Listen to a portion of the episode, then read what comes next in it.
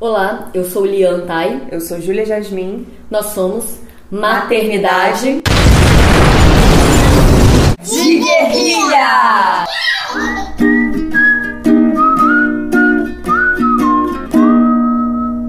Oi, gente. Oi, gente. Estamos de volta com a segunda temporada do Maternidade de Guerrilha. Agora as nossas crianças já estão mais crescidinhas e a gente está num outro momento, né, da maternidade. É, não são mais bebezinhos, então traremos temas um pouco mais sobre mães, sobre o momento que a gente está vivendo com crianças a partir de 3 anos. Isso, nossas novas questões. Hoje nós vamos falar sobre essa história de que um é pouco, dois é bom, três é demais. Nós duas temos filhas únicas, né? E a gente passou a vida toda ouvindo aquele mito de que filho único é mimado e de que tem que ter irmãos. E como que a gente lida com isso hoje que nós somos mães? É, eu assim que tive a Isis, eu botei na minha cabeça que eu queria próximo ter um segundo filho, exatamente para não ser mimado, para não dar atenção demais, aquela coisa, aqueles mitos que a gente ouve, né? E eu tive essa ideia firme na cabeça, acho que até os dois anos dela que eu engravidaria. E aí passando os dois anos anos, aconteceu uma coisa que eu falei: eu não quero mais filhos agora. A minha a maternidade foi me mostrando que talvez esse mito não fosse tão verdade, não fosse. Como várias coisas na maternidade, né? A gente vai se dando conta com o convívio que não é bem assim. A atenção que a gente dá para um filho é tão grande que será que a gente está disposta a dar esse irmão para ele só para atender uma expectativa social de que o filho vai ficar sozinho ou que ele vai, vai receber atenção demais? Quantos irmãos você tem mesmo, Júlia? Eu tenho quatro irmãos, né? Eu sou a quinta e eu fui criada sempre com muitas crianças, por isso acho que talvez eu tinha ideia de que eu teria muitos filhos. Que, ser criada com irmão é a melhor coisa do mundo mesmo, é claro, faz parte da minha história. Eu gosto muito de sempre ter irmãos, mas depois de ser mãe e principalmente com essa experiência de ter amiguinhos, é, a paz que é tão próxima, que a Izzy chama de irmãzinha, eu fui mudando um pouco de opinião pela demanda que é ter um filho. Ter um filho não é assim, ah, você tem um bebezinho. Não, você tem uma responsabilidade enorme, você tem uma demanda de tempo, de atenção, de paciência. Começou a fazer um pouco menos de sentido quando eu pensei que talvez eu não pudesse dar toda essa atenção que eu dei para Isis para um segundo filho. Eu sempre fui cheia de teorias sobre a maternidade antes de ser mãe, né? E eu tinha uma dessas teorias de que não pode ser filho único, de que filhos únicos são mimados. Eu sou a caçula, tenho uma irmã só. Mas assim, a minha irmã sempre foi a minha âncora. Até porque os meus pais foram bem negligentes. Os meus pais trabalhavam muito, ficaram muito fora. Então, assim, eu dizia que a minha mãe e o meu pai foram a minha irmã. Olha que coisa cruel, né? É como se uma criança tivesse a responsabilidade de cuidar de outra criança. Mas, de certa forma, foi a minha irmã que cuidou de mim. E cuidou muito mal, porque ela é dois anos e meio mais velha que eu. Então ela era uma criança. Ela fez o melhor que ela pôde, Lian. Mas eu tinha tinha essa coisa, assim, de que tem que ter irmãos. Eu morava num prédio na infância que era meio que uma gangue mesmo. Era um prédio de classe média baixa, cheio de crianças e a gente brincava juntos selvagemente lá embaixo e íamos fazer, enfim, a gente fazia muita bagunça. Então eu tinha para mim, e eu tive um namorado, a única vez em que eu fui madrasta, era uma menina que era filha única. E eu achava, assim, um absurdo quanto ela queria que o pai fosse o amiguinho, que o pai brincasse com ela enfim, né, naquele meu lugar de madrasta que pensava, ah, o papel do pai não é esse. Tá vendo o que que é não ter irmãos? Fica querendo que os pais sejam amigos. Então eu tinha todas essas questões antes de ser mãe. E sempre que eu me vi tendo filhos, eu não imaginava em ter um filho só, uma filha só. Eu sempre me imaginei tendo filha. E para mim teria umas duas filhas. Mais do que isso, não pensei. É como foi a minha família, né? Éramos duas. E aí, depois que a Paz nasceu, também por toda aquela coisa do puerpério, que da primeira semana semana a criança já cresce, né? Com uma semana a Paz começou a parar de fazer a carinha que ela fazia para mamar quando ela nasceu e eu me dei conta de que crescia muito rápido, sério. Com uma semana de vida da Paz, eu falei, quero outra. E aí eu fiquei com essa ideia de que eu queria ter mais de um filho. E nesse tempo dos dois primeiros anos da Paz, meu relacionamento com o pai dela tava horrível, tava, tava tudo muito ruim. Eu via que eu não podia contar com ele. Então eu comecei a ter uma urgência no sentido de eu preciso ter outra filha eu não sou tão nova assim e não dá para ser com ele. Então eu tenho que sair dessa logo para arranjar uma outra pessoa se eu quiser ser mãe de novo. E eu tinha isso para mim, assim, que eu queria outro filho, queria outro filho, uma coisa meio é, obsessiva, quase. Só que aí a Paz fez dois anos. Depois que ela fez dois anos, eu comecei a ter a minha vida. Porque enquanto eu não tinha uma vida além da vida de mãe, era fácil pensar: se você cuida de um, você cuida de dois, você cuida de três. Mas quando você volta a fazer suas atividades, eu voltei a ter meus projetos, a ter minhas atividades, a ter um tempo para mim, ficou muito difícil considerar parar de novo para passar mais dois, três anos cuidando integralmente de uma criança. Até porque eu não sou uma pessoa que tem um emprego estável me esperando. Então, assim, eu tenho muita coisa para ser construída. E aí, hoje, eu não consigo mais me imaginar. Eu, eu gostaria ainda, às vezes, assim, ah, eu queria ter outro filho 10 anos depois, quando eu tivesse muita coisa construída. Eu não tenho idade para isso. Eu resolvi que vai ser só a paz. Pode ser que muito futuramente eu resolva adotar, mas não é, não é uma questão para mim hoje.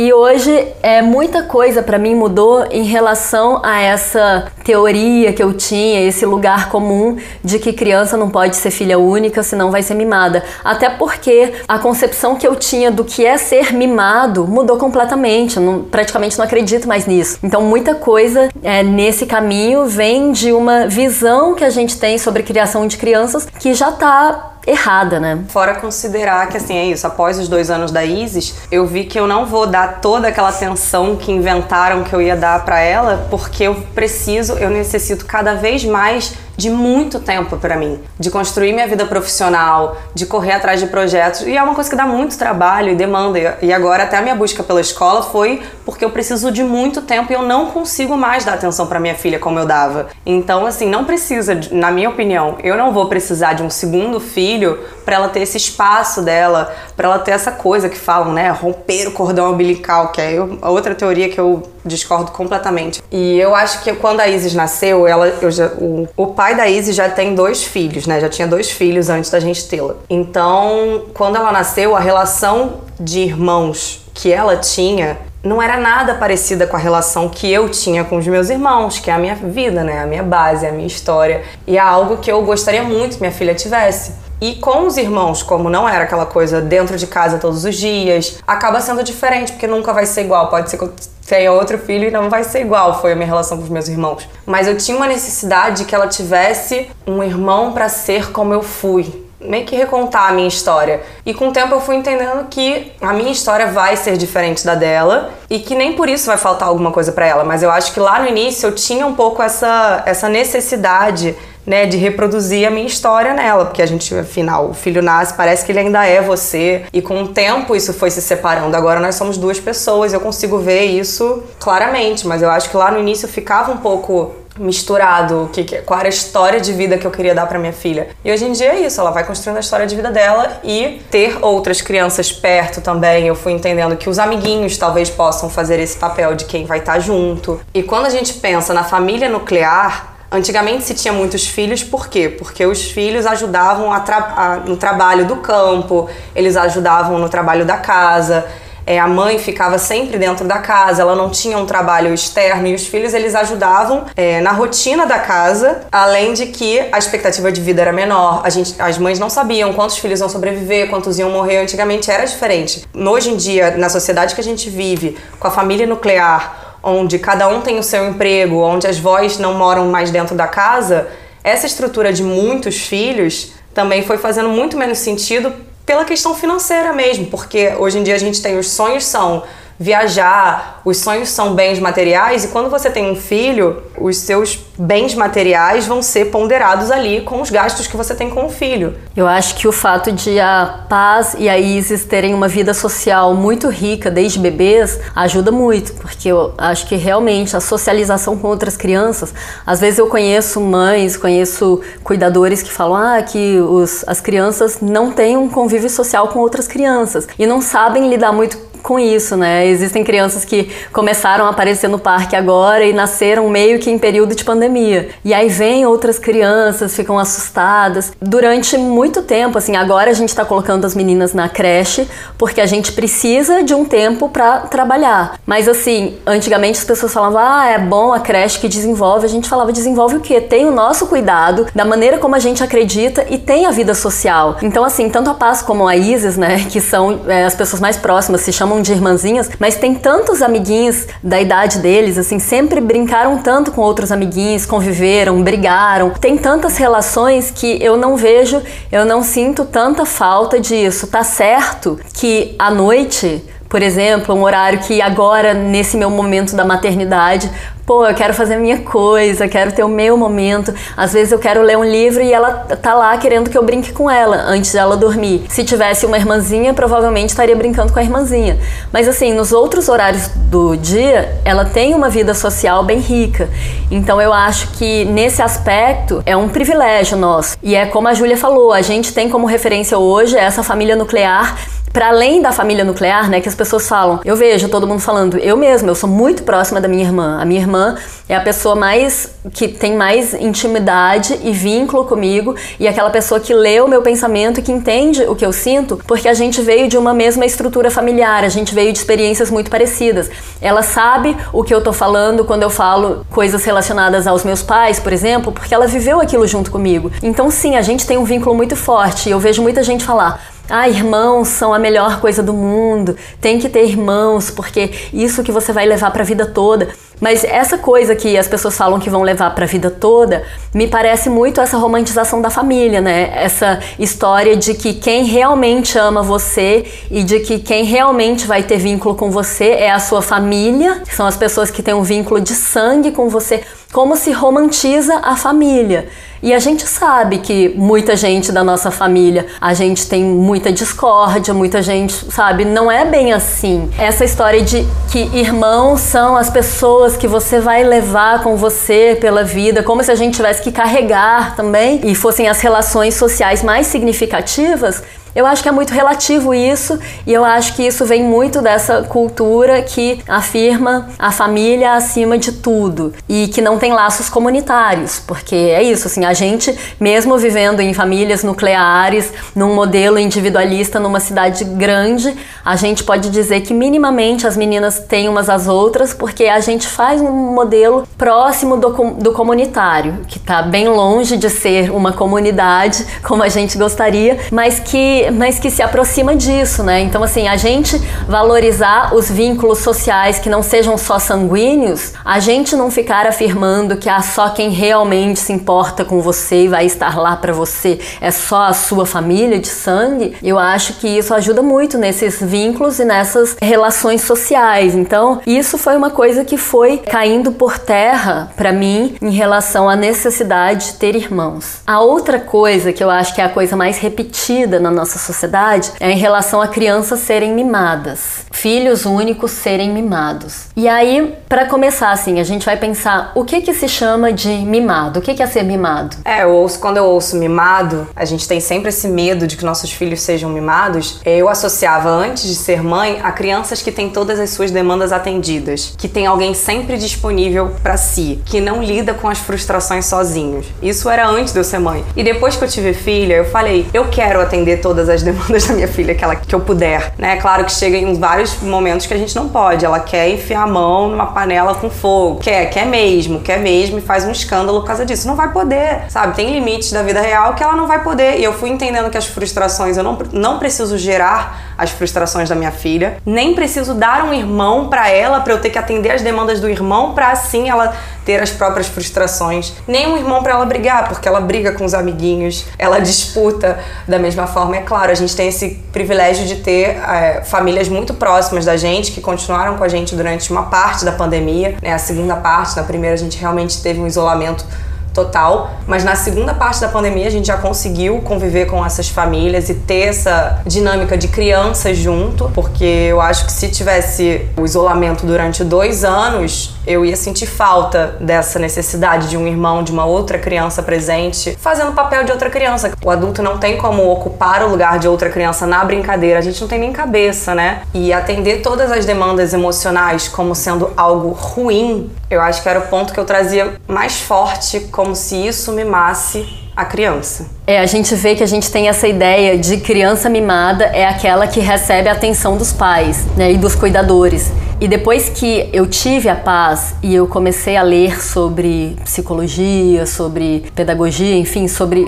educação de crianças, eu comecei a ver que eu tinha muitas concepções erradas sobre essa história de ser mimada. Eu tinha aquela concepção de que criança não tinha que receber muita atenção, porque senão demandaria atenção. E aí depois é, com a paz, querendo fazer o melhor para ela, estudando sobre o assunto e revendo a minha própria história, revendo o quanto de dificuldades que eu trago até hoje em todos os campos da minha vida, no campo amoroso, no campo profissional, por causa dos buracos que foram deixados pela falta de cuidados, pela falta de adultos cuidadores, eu fui ver que eu tinha uma concepção errada. Eu fui ver que uma criança não é estragada por excesso de amor, por excesso de atenção por uma pessoa que é escute e que, e que atenda suas demandas. É claro, a demanda não pode ser comprar uma coisa que você não tem dinheiro para comprar ou botar a mão dentro da panela, como a Júlia falou. Mas assim, as frustrações da vida estão aí. Agora, a atenção dos cuidadores, a atenção da família como sendo excessiva é uma coisa que faz parte muito da nossa cultura, né? Essa história de que não pode dar atenção demais. E aí quando eu comecei a estudar sobre o assunto e ver informações mais, é, mais contemporâneas, né? Porque eu acho que tinha muito, a gente vem de uma cultura que está muito desatualizada. Eu vi que não, que criança precisa do máximo de atenção. E quando eu converso com as mães que tiveram um segundo filho recentemente, o que as mães sempre lamentam é que o segundo filho não possa ter toda a atenção que ela dava para o primeiro filho, porque para o primeiro filho ela conseguia atender, é, ouvir o choro, conversar, estar junto quando o bebê precisava, e no, com o segundo filho, como tem que dar atenção para os dois, não consegue dar atenção integral para nenhum, e como isso é um sofrimento para as mães com razão, porque a gente sabe que as crianças precisam da gente. Então, quando eu comecei a ver isso, eu vi que na verdade é uma besteira essa história de que criança que é filho único vai ser mimado, porque se a criança tem toda a atenção dos cuidadores, tem toda a atenção da mãe, tem toda a atenção da família, isso é uma coisa que só pode ser positiva e que, pelo contrário, ela vai lidar melhor com as frustrações quando for adulta, se ela tiver construído essa estrutura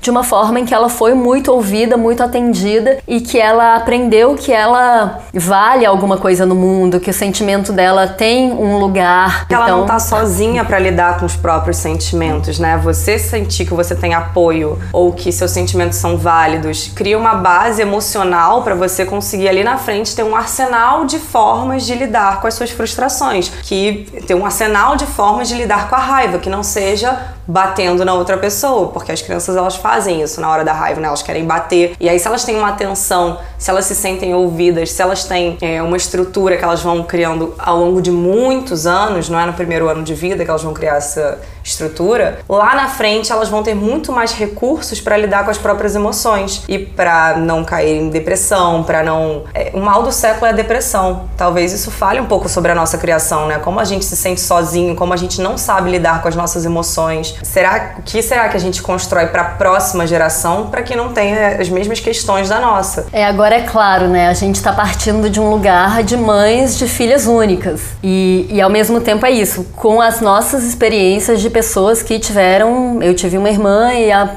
Júlia teve irmãos. E de um lugar de quem teve tempo para ficar com as filhas, porque a gente sabe que a realidade de muitas pessoas também não tem todo esse tempo, né, para estar presencialmente até os três anos da filha, cuidando por questões profissionais, por questões financeiras, por questões diversas. É, de um lugar também de quem não tem condições sociais para ter mais de um filho agora, né? A gente, a gente não tem condição social para ter uma babá, coisas do tipo. As nossas filhas estão entrando agora em creches municipais, públicas. Então, é claro que quando a sua rede, principalmente quando a sua rede de apoio aumenta, aumentam as possibilidades de você ter mais de um filho. E se você tem possibilidade de ter uma rede de apoio paga, então aumenta bem mais essa possibilidade, né? Porque Afinal, afinal, né, o dinheiro, o dinheiro compra apoio é. real. Com certeza. E a gente passou por um momento que a gente entrou numa pandemia quando nossas filhas tinham faziam um ano é um ano e um ano e meio. E seria o um momento que a gente começaria a se abrir, talvez, para o mundo, e entrou uma pandemia que sumiu qualquer rede de apoio que eu poderia ter dali para frente, porque de zero a um eu quase não tive. Mas no momento no qual outras pessoas poderiam estar mais presentes, que a Isis tinha crescido um pouco, todo mundo se isolou. E eu tive a experiência de zero rede de apoio, é, de familiares, né? A não ser quando eu ia para casa da minha mãe. Eu tive a experiência de zero rede de apoio dos de um até três em excetos alguns momentos no qual eu estava na casa da minha mãe.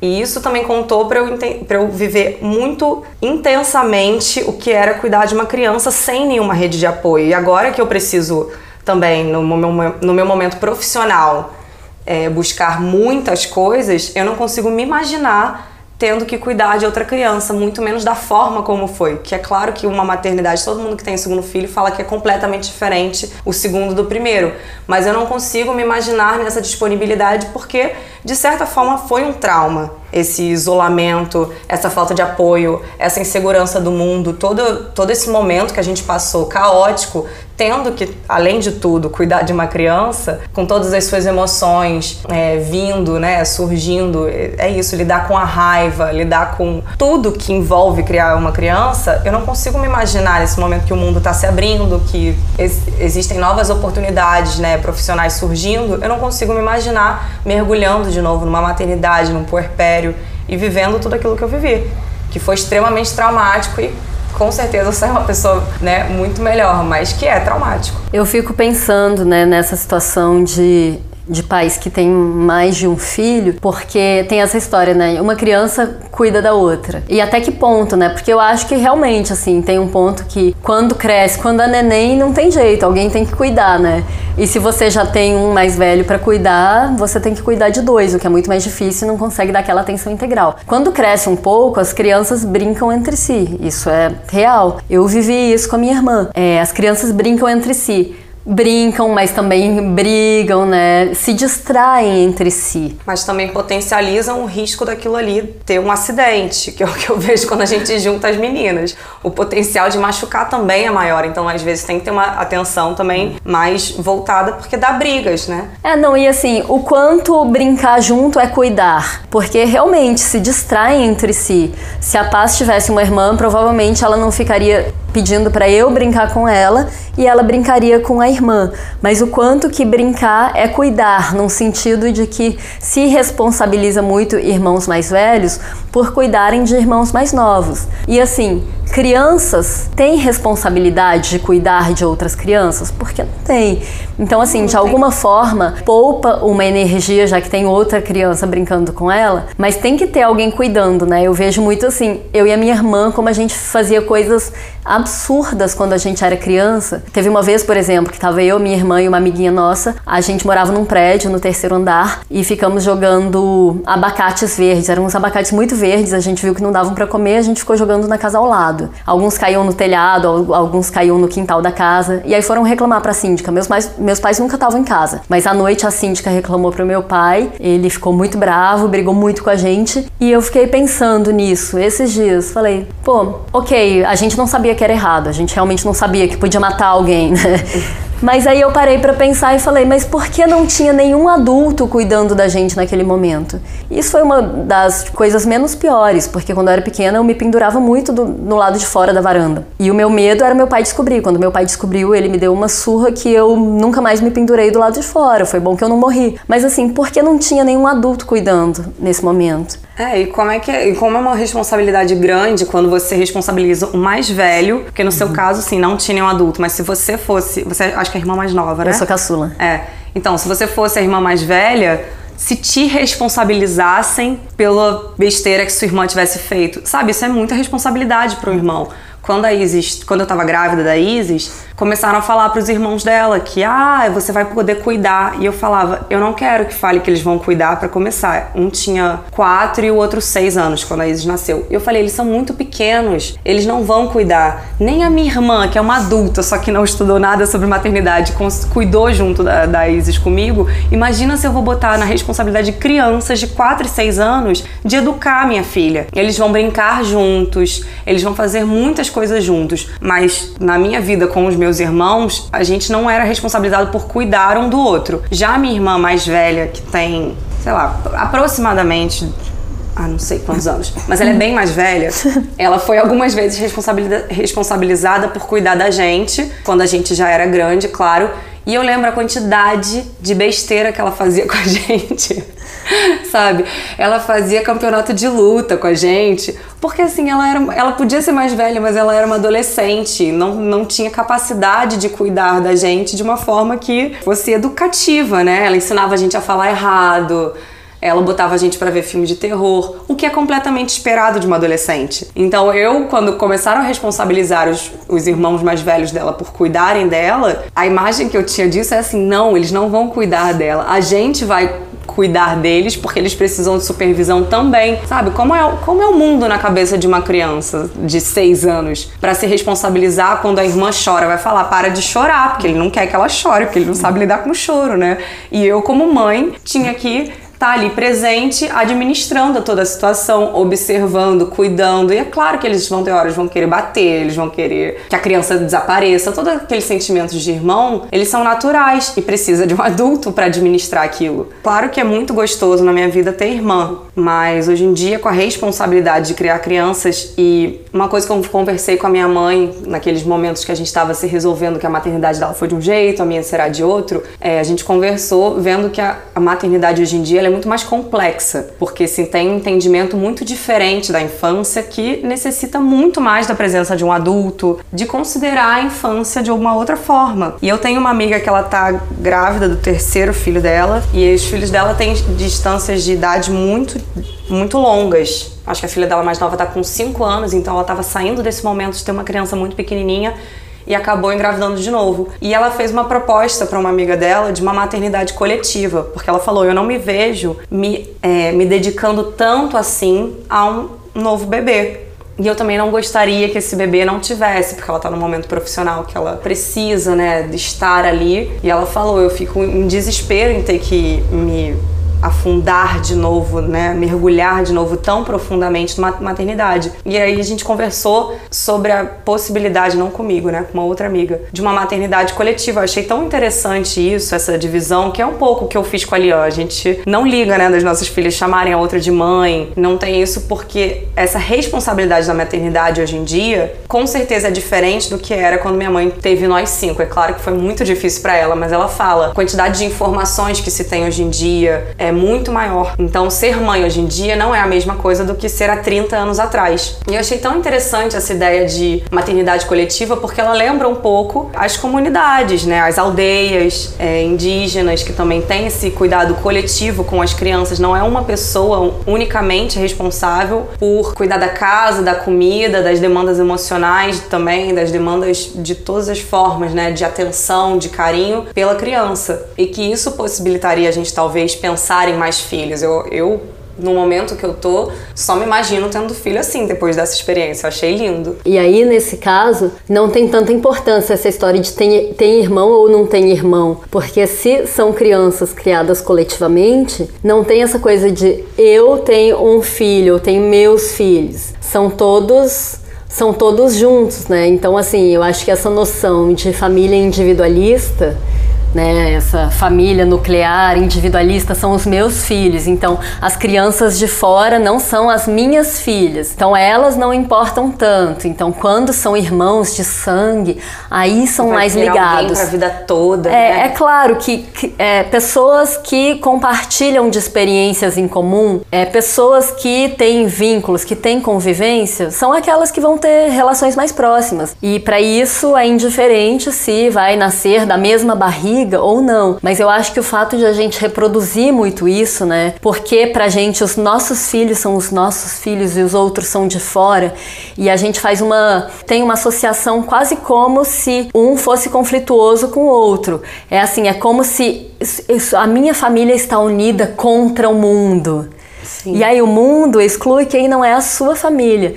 Então, assim, quais são as outras possibilidades, né, de crianças terem formas de irmãos que não sejam da mesma barriga? É, porque é inegável que crianças precisam do convívio com outras crianças durante o seu desenvolvimento. É, é muito diferente a relação que elas estabelecem com outras crianças do que estabelecem com os pais. E a decisão de ter filhos ou não deveria ser dos pais e não por uma questão de atender demandas da criança. Só que nessa família individualista, é, a criança ela vai ter outra criança só se os pais tiverem outro filho? Né? Quais são as outras formas para que essa decisão de ter o segundo filho seja realmente da mãe, do pai, de quem vai ter que estar tá ali disponível, responsável pelos dois? Ou é, simplesmente que essa relação com outras crianças possa se estabelecer de outras formas, né? De relação íntima com outras crianças, de conviver no mesmo espaço, na mesma casa, na rotina. E que a decisão de ter filho não seja apenas para atender uma demanda de ai, meu filho vai ficar sozinho, que seja por outros motivos motivos que as pessoas podem querer ter outros filhos. É, não, eu acho assim que a, a realidade da criança faz parte, né? Tem que ser levada em consideração. Só que, ao mesmo tempo, o que que você considera quando você fala sobre a realidade dessa criança?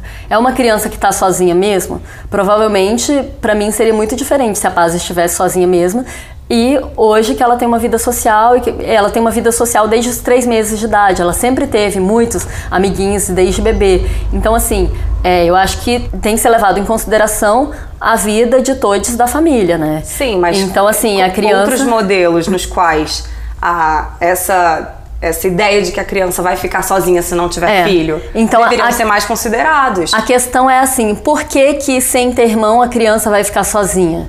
Porque eu acho que a criança tem que ser, Sim, sei lá, para mim a criança tem que ser a primeira a ser considerada em qualquer decisão da casa, eu acredito. Só que é assim, o que que você leva em consideração? O único modelo possível é esse? Ou a criança é, tem irmãos ou ela vai crescer sozinha? Sim. Por que, que ela não vai crescer com outras crianças? E para isso a gente não precisa nem ir para esse modelo tópico de uma comunidade como a gente adoraria viver, né? Mas assim, é criando, criando comunidades nas cidades mesmo, como, como a gente tem feito. Pracinhas, lugares, né? Lugares com, com outras crianças que a gente priorizou ir nesse início para elas terem um convívio. Porque assim, para mim a vida social era muito importante. Eu vou falar nem que quando a Isis tinha dois meses eu fui para ela ter um convívio. Eu fui porque eu precisava conviver com outras mães, porque a vida materna estava muito distante da minha realidade antes de ser mãe. E eu precisei desse convívio. E é claro, eu fui vendo também, quando a Isis começou a socializar lá por seis meses, a convivência dela com outras crianças era essencial também. Mas eu acho que a gente se, se organizar em modelos, mesmo dentro de cidades, as praças são lugares ótimos para a gente conviver com outras crianças.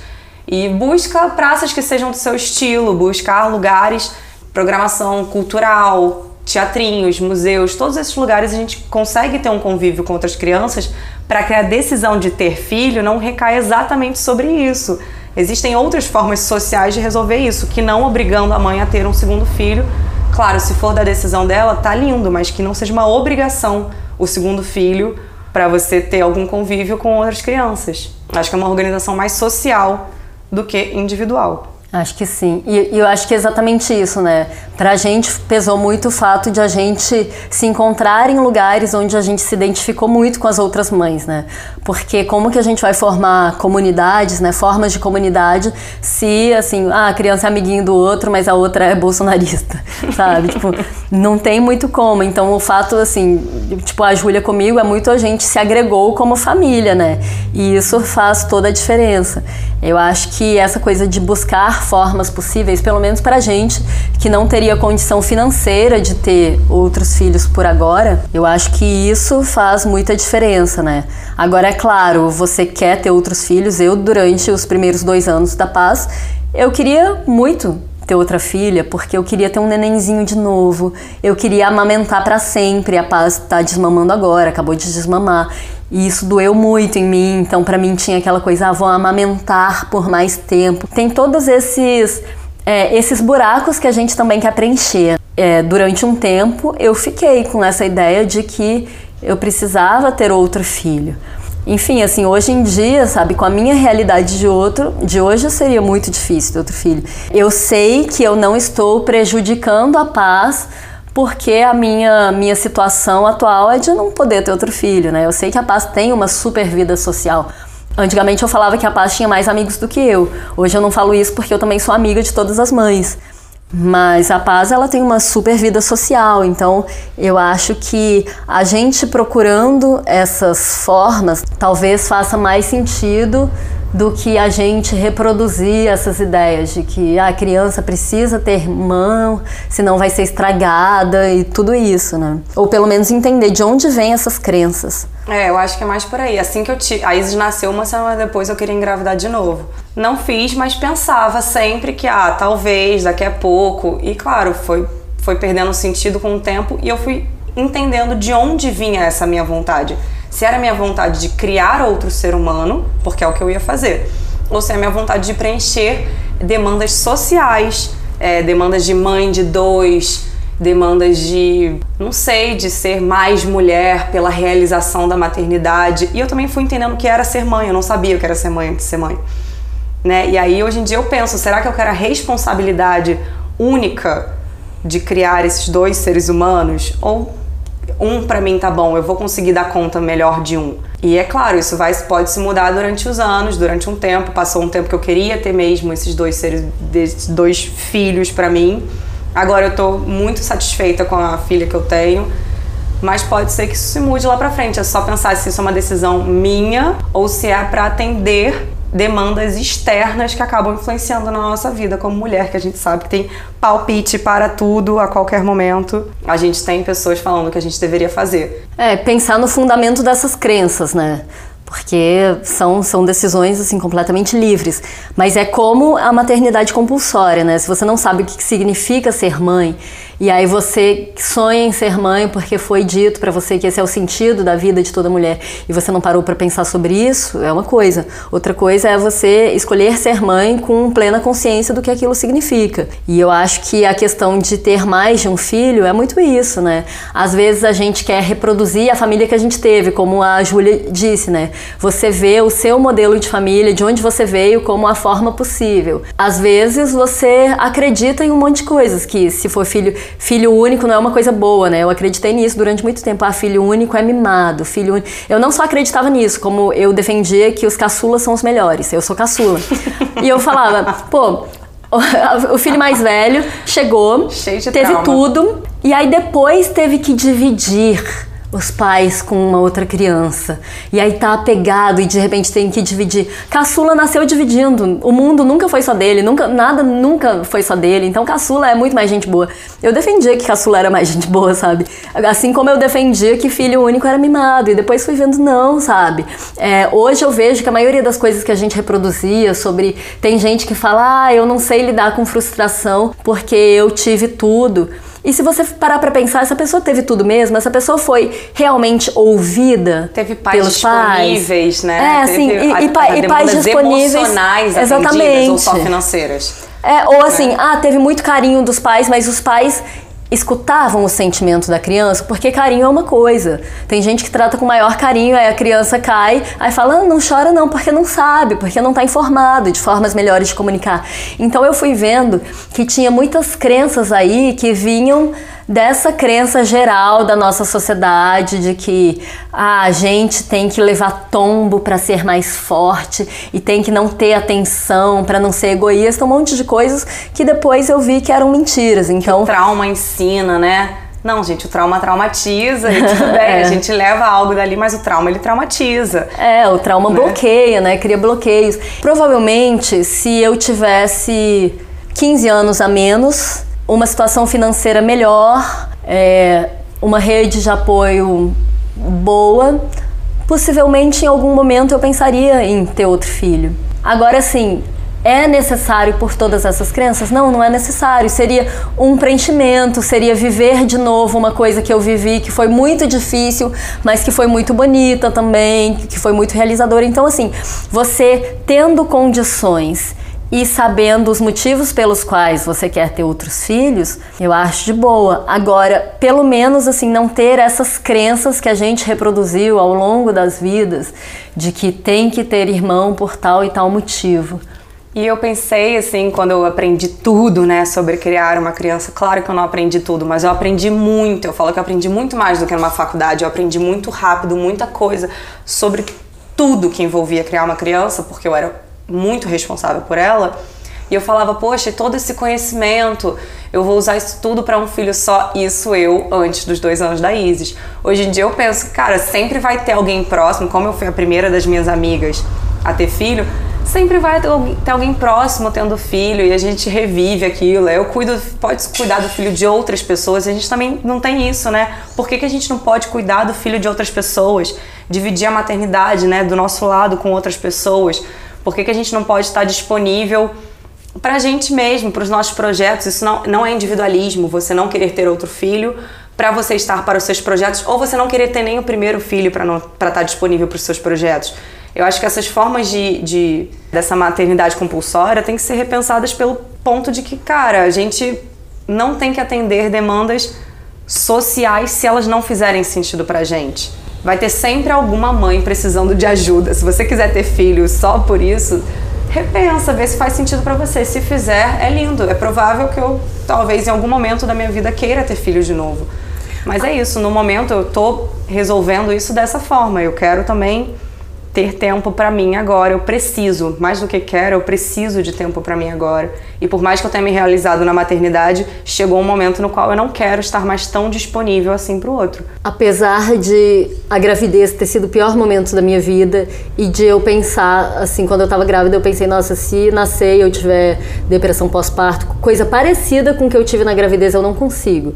Eu pensava assim, eu não, eu não consigo viver isso de novo, eu morro, eu não consigo viver isso de novo. É, apesar disso, né, nem nasceu, você esquece. E aí eu já tava assim, ah, eu quero ter outro. A gente só faz as coisas porque a gente esquece, né? E aí eu já tava assim, ah, quero ter outro filho, sem lembrar que assim, a gravidez foi um período terrível, que eu não aguentava estar viva quase. É, mas apesar disso, eu tenho muita vontade de parir de novo. Eu tenho vontade. O meu parto foi uma coisa que aconteceu de uma maneira. Ah, foi. É, natural como eu gostaria, mas teve aquilo de o médico falou uma coisa que deixou, sabe, que ficou na minha cabeça, que foi assim, no segundo vai ser mais rápido porque o seu corpo aprende os caminhos. E eu tenho essa coisa do corpo, né, que tem a ver com teatro também, que é assim, de você encontrar caminhos corporais. Eu tenho um certo fascínio por isso. Então isso faz com que eu tenha vontade de parir de novo. E para mim o parto foi uma coisa mágica, não em nenhum sentido assim, tipo romântico, mas naquele sentido de aquele trabalho, aquele túnel em que você entra, é uma coisa muito louca. E eu tenho vontade de viver isso, gostaria de viver de novo, gostaria de viver de parir mais umas duas vezes, sabe? O problema de parir é que você tem que cuidar de uma criança pelo resto da vida. Então, essa é a parte que eu não tenho condições e que eu não tô disponível. E aí é isso, ah, eu adoraria parir, mas assim, eu adoraria passar por todo esse processo da maternidade mais uma vez e dar conta disso de novo.